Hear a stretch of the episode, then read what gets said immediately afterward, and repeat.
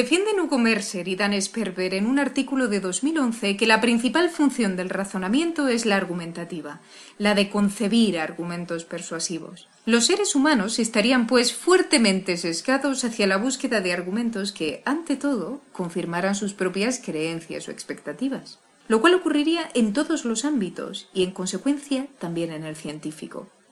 Pues bien, una pregunta importante en ese caso sería cómo controlar tales sesgos del razonamiento.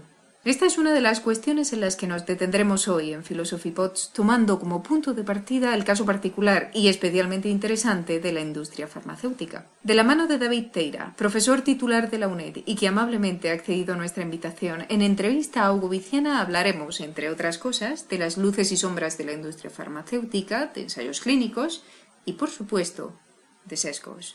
David Teira, te has interesado por la industria farmacéutica. En filosofía, este interés por la industria farmacéutica lleva a subrayar a menudo sobre todo los aspectos negativos. Pero esto no tiene por qué ser así, ¿no?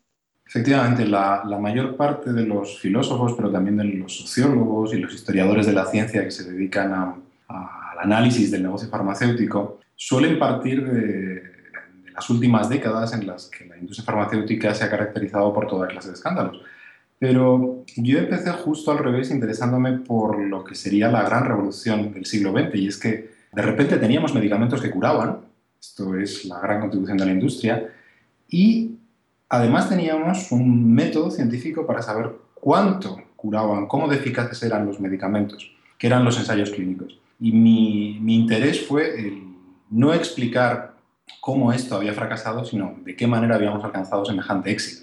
Si no me equivoco, tenéis un proyecto de investigación sobre imparcialidad y experimentación en humanos. Cuando habláis de experimentación en humanos, ¿a qué os referís? ¿Os estáis refiriendo a la experimentación médica? ¿Tal vez a otro tipo de experimentación?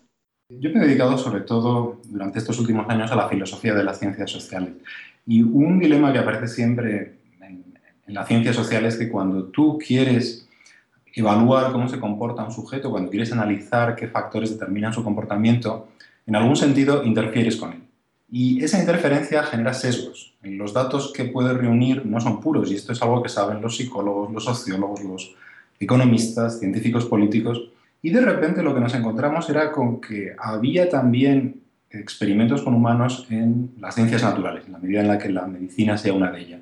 Es decir, aquí estábamos tratando de probar la eficacia de un medicamento sobre la fisiología de un organismo, que en principio no tiene una dimensión social, y sin embargo, en la interacción de los pacientes con los médicos que probaban el medicamento con ellos, pasaban cosas raras. Pasaban cosas raras que se parecen a las que suceden en las ciencias sociales. Efectos como el efecto placebo, por ejemplo, es el tipo de sesgo que le debe mucho a la interacción entre médicos y pacientes. Si un médico te trata bien, hay una elevada probabilidad de que algunos tratamientos, no todos, te sienten mejor. Entonces lo que nos propusimos en el proyecto era hacer un estudio comparado de cómo estas interferencias entre los sujetos del experimento y los experimentadores eran neutralizadas metodológicamente. Esto era lo que queríamos hacer.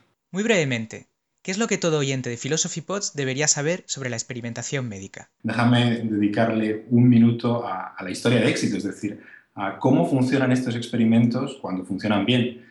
Porque cuando queremos probar un medicamento, ¿qué es lo que hacemos? Pues tomamos dos grupos de pacientes al azar y estos grupos de pacientes, que en principio son perfectamente comparables, son idénticos el uno al otro, recibirán dos tratamientos distintos. Uno, el tratamiento que queremos probar y otro, el tratamiento que ya estamos utilizando, el tratamiento que sabemos que funciona. Y lo que queremos ver, mediante un análisis estadístico, es cuánto mejor es un tratamiento que otro. Por ejemplo, cuántos días, diríamos, tarda con un tratamiento y con otro el paciente en salir del hospital. Esta es una variable que puede ser muy importante, porque al fin y al cabo una, no se trata solamente de curar, sino de curar rápidamente. Este tipo de diferencias entre los dos grupos es lo que capta un ensayo clínico. Un ensayo clínico te dice cómo de eficaz es un medicamento comparándolo con uno que ya existe. Y en principio este es un diseño experimental que se puede aplicar no solo para analizar eh, los efectos de medicamentos, sino que podemos analizarlo también, por ejemplo, para comparar políticas, es decir, es un diseño de, uso general en la ciencia. Ahora bien, donde más éxito tuvo ha sido a lo largo del siglo XX en, el estudio de productos farmacéuticos. Las agencias reguladoras de, de, todo el mundo han utilizado los ensayos clínicos para decidir si se autorizaba que un medicamento se comercializara en un mercado o no. Para los oyentes, ¿De qué época estamos hablando? Esto empieza a funcionar en los años 50. primero en, en el Reino Unido y luego en Estados Unidos, que es donde realmente despega. Y la metodología no es mucho más antigua, la metodología es una metodología que desarrolla Ronald Fisher, un estadístico británico, en los años 30 y se va perfeccionando sobre la base de aportaciones de muy distintas tradiciones médicas. Sí, en ese sentido, la mayoría de los ensayos clínicos o, o, los estudios que informan sobre la eficacia de ciertos medicamentos suelen estar financiados hoy en día por empresas farmacéuticas. Y existen también estudios que demuestran que la gente tiende a desconfiar si se da algún tipo de conflicto de interés un mínimo en, la financiación de este tipo de estudios. Vosotros os habéis interesado por, los sesgos, ¿no? Estabais comentando. ¿Hay realmente motivos para, desconfiar? Estos experimentos son experimentos regulatorios, son experimentos que sirven para proteger al consumidor, para, diríamos, poner en el mercado únicamente productos que le garanticen la seguridad y la eficacia de lo que está tomando. Es decir, el medicamento no le va a matar y con una alta probabilidad le va a sentar bien. Esto es una revolución porque hasta entonces, hasta los años 30, los medicamentos se compraban libremente en las farmacias sin que nadie nos asegurase siquiera que eran un medicamento. El fraude era muy habitual. Y de repente tenemos un medicamento, un, perdón, tenemos medicamentos buenos y tenemos ensayos clínicos que nos permiten evaluar cómo de buenos son estos medicamentos. Esto supone una revolución en el ámbito del consumidor y es natural que la opinión pública se interesase y diríamos viera como grandes héroes de la humanidad a los pioneros de la industria farmacéutica en los años 50 y 60. Lo que ocurre es que esto también es un gran negocio. ¿Qué representa esto para la imparcialidad de un experimento? Claro, este es, este, este es un gran negocio y la única razón que tenemos para fiarnos de un experimento es que nos asegure que sus resultados son neutrales respecto a los muchos intereses que hay aquí en conflicto, ¿no? Porque la industria farmacéutica, por un lado, lo que quiere es ganar dinero con sus medicamentos. Lo que quiere es acceder rápidamente a los mercados y vender cuanto más mejor. Los pacientes lo que quieren es tener cuanto antes mejor los medicamentos que les curarán. Los médicos querrían, que, querrían estos mismos medicamentos, pero no quieren asumir responsabilidad legal sobre si se equivocan al recetarlos. Y los seguros, sean seguros públicos o lo privado, lo que quieren es minimizar su gasto. Ellos solo quieren subvencionar aquellos medicamentos que sean eficaces. Con lo cual tenemos un montón de intereses en conflicto que tenemos que poner de acuerdo mediante un experimento. El experimento nos va a decir si un medicamento está dentro o fuera del mercado. Y la pregunta es, ¿qué nos asegura que este experimento sea neutral? el dilema que ha aparecido a lo largo de los últimos 20 o 30 años es que cada vez hay más razones para sospechar que muchos de estos experimentos están sesgados por los intereses de las farmacéuticas. ¿Qué significa aquí sesgado? Pues quiere decir cosas como tales. Si en principio, si tú haces un experimento, digamos, asumes una distribución estadística de resultados. Quieres decir que en promedio tus ensayos clínicos, digamos, te saldrán positivos y negativos aproximadamente el mismo número de veces. Sin embargo, algunos metaanálisis, algunos estudios sobre, algunos metaestudios sobre ensayos clínicos, es decir, tomando todos los ensayos clínicos y viendo qué sale en ellos, han encontrado cosas como que si el patrocinador del ensayo es la industria privada, digamos, el ensayo favorecerá los intereses de esta industria con una probabilidad mucho más alta que si el ensayo estuviera pagado con dinero público. Y esto estadísticamente está normal. Es raro que, según quien paga el experimento, el resultado favorezca más veces unos intereses que otros. Esto es lo que siembra la sospecha de que existen sesgos. Existen, sin embargo, procedimientos para alcanzar una mayor imparcialidad. La, la comunidad médica lleva haciendo experimentos diríamos, con, procedimientos científicos durante más de 300 años. Y se encontró que había toda clase de sesgos en ellos. Es decir, los médicos en un principio lo que se encontraron era con que la mayor parte de ellos son gente benevolente, son gente que quiere la curación de los pacientes. Y muchas veces esta benevolencia tropea los experimentos. Si tú, por ejemplo, le das el medicamento que tú crees que funciona al paciente que crees que más se va a beneficiar de ello, con toda probabilidad estropees tu experimento. Porque, por ejemplo, si le das el medicamento nuevo a los pacientes más ancianos, diríamos, probablemente te salga un resultado distinto que si se lo dieras en igual proporción a pacientes jóvenes y a pacientes ancianos. ¿Cómo podemos evitar entonces que la benevolencia del médico estropee un experimento? Pues aleatorizando la asignación de tratamientos. No es el médico quien dice qué tratamiento se asigna a cada paciente, sino una moneda tirada al aire. De esta manera nos aseguramos que las preferencias del médico no contaminan los resultados del experimento, que es lo que en principio querríamos de cualquier ensayo clínico. La imparcialidad tal vez no es la única cualidad que puede tener un experimento. Puede haber muchas otras cualidades al lado de la imparcialidad que tal vez deban cumplirse. Pero ponte en una situación que es un ejemplo que le gusta mucho utilizar a mi colega Jesús Zamora. Ponte situación, los científicos no son gente neutral, sino que están compitiendo entre sí. Aunque sea solo por la gloria del descubrimiento, por ser el primero en obtenerlo, por llegar antes que los demás y obtener el crédito que vaya asociado a eso, pues un Nobel, una promoción.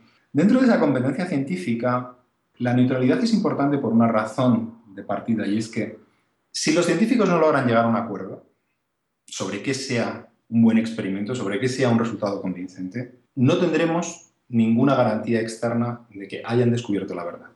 Y los científicos no se van a poner de acuerdo entre sí si no tienen alguna garantía de que juegan limpio unos con otros, de que cuando compiten entre, sí por el crédito científico lo hacen de tal manera que ninguna de las partes tiene ventaja. Si tú usas un diseño experimental, el diseño experimental tiene que dar las mismas oportunidades a mi teoría que a tu teoría. Porque de lo contrario estaríamos cargando los dados para que ganases con más probabilidad tú. En ese sentido, la imparcialidad de los métodos es una condición necesaria para los, es una condición necesaria para los acuerdos entre científicos, aunque en sí misma no sea una condición suficiente para obtener la verdad. ¿En qué ámbitos, más allá de la medicina, puede ser deseable la imparcialidad en la experimentación? Bueno, en general, en cualquier experimento científico pueden aparecer sesgos. La psicología a lo largo de los últimos 30 o 40 años ha documentado cómo en toda clase de contextos nuestro funcionamiento cognitivo tiene imperfecciones. Es decir, por ejemplo, tendemos más a buscar resultados que confirmen nuestras ideas que resultados que las refuten. Digamos, buscamos la confirmación más que la refutación de una manera espontánea. Y esto sucede también en los laboratorios científicos. Es muy fácil en cualquier experimento científico quedarte con el resultado que más te gusta porque favorece tus ideas previas y descartar como errores o anomalías o mal funcionamiento del aparato aquellos resultados que contradigan tus expectativas. ¿Cómo nos aseguramos de que un científico no se deja llevar por sus preferencias al realizar un experimento?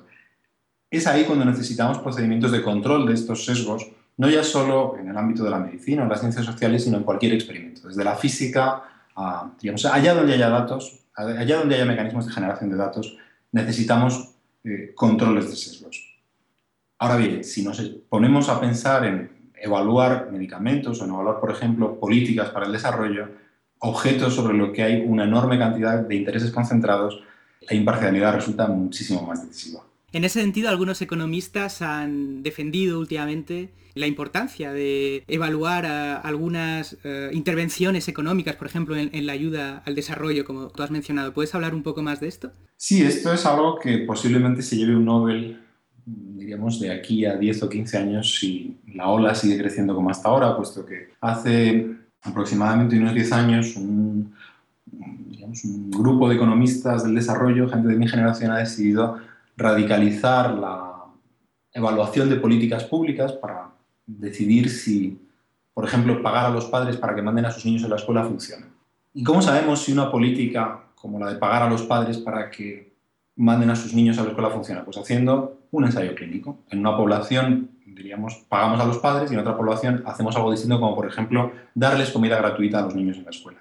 Y vemos cuál de las dos medidas es más eficaz para conseguir el objetivo último de la política, que es aumentar la escolarización infantil. Claro, muchos economistas son de un optimismo desbordante acerca de, esta revolución, puesto que creen que los ensayos clínicos nos van a permitir discernir cuáles son las mejores políticas entre las muchas que se nos ofrecen y de esa manera contribuir, por ejemplo, a acabar con la pobreza. Sin embargo, me temo que algunos filósofos, entre los que me encuentro yo mismo, somos algo más escépticos a este respecto. Pues muchas gracias, David Teira. Muchísimas gracias, Hugo, y muchísimas gracias, Philosophy Pods.